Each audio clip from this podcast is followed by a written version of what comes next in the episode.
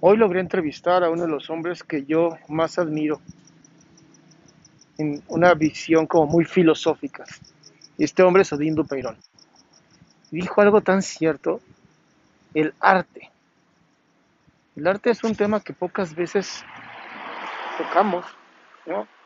Lo, lo damos por hecho muchísimas veces. Es como, sí, el arte está padre y todo, pero ¿realmente cuánto tiempo estamos dedicando a crear? ¿Cuánto tiempo realmente estamos dedicando a apoyar a esas personas que a lo mejor hacen arte para nosotros, que nos ayudan, que nos entregan su amor, que nos entregan su pasión, sus propósitos, su desarrollo, ¿no? Hay, hay tantos temas tan interesantes con respecto al arte y cómo ni siquiera estamos eh, creando y ni siquiera estamos viviendo, ¿no? Como un tema importante. Y el arte te ayuda a expresar tus emociones. El arte te ayuda a vivirte.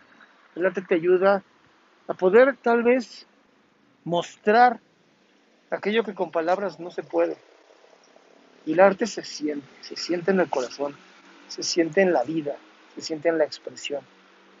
Esta frase que donde hay expresión no hay depresión me encanta, porque transcribe perfectamente cómo es vivirse, cómo es ese desarrollo de la vida, del proceso, de tu, de tu existencia como tal. Cuando tú compartes, cuando tú te expresas, cuando tú tienes la libertad de decir, este soy yo, esto es lo que quiero, esto es lo que me gusta, esto es, la, esto es mi ser auténtico.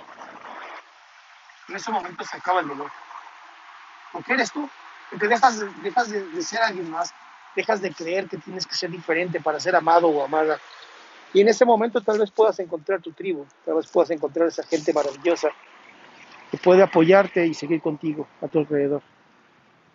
Hoy son de esos días donde dije, tengo que, tengo que decirlo, tengo que expresarlo, para que no se quede dentro de mi corazón, para que esté compartido contigo, que además me encanta, me encanta poder compartir contigo este tipo de cosas, porque sé que si lo entiendes y te toca, tal vez hoy te atrevas a ser quien eres, tal vez hoy te atrevas a ser tan auténtico como sabes que eres, sin que te importe lo que digan los demás dejando ya a un lado ese deber ser y empezando a ser quien tú quieres ser, sin reglas, tus propias reglas, sin esas reglas impuestas que solamente nos han limitado como raza, como seres humanos, como seres maravillosos.